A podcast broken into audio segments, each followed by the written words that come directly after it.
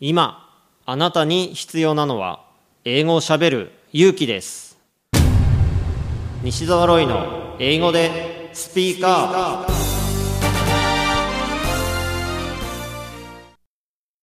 今月のゲストは5歳の時に最年少で英検2級に合格した発音指導士のヒロさんです。英語でスピーカー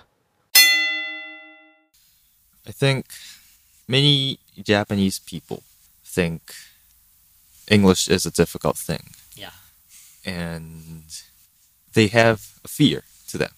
Like they uh, they don't know if they can speak perfect English or they can write perfect English or they can perfectly hear or read.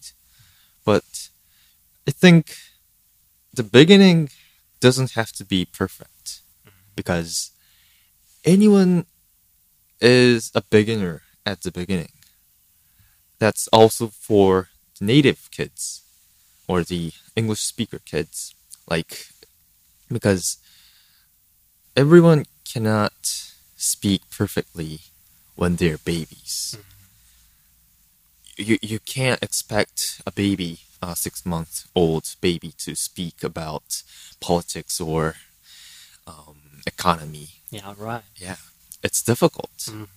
That's why you build up your skills using time, using your time.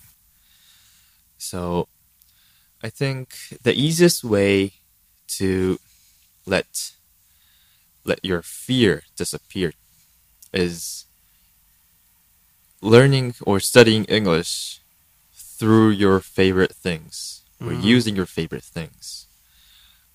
In reality, many people can communicate with English. So, why not you too? Is what I think. When I, uh, whenever I see someone having a difficult time with studying English, so soften your mind, and that way, I think learning English could be a more fun way, uh, a fun thing. English widens your capabilities and also your knowledge. So I think, I hope many Japanese people would overcome their fear and start studying English for their selves. TOEIC 試験のスコアアップをしたいあなた。この本を読むまでは TOEIC テストを受けてはいけません。イングリッシュドクターの TOEIC LR テスト最強の根本対策 Part 1 and 2ぜひ書店さんにてお求めください。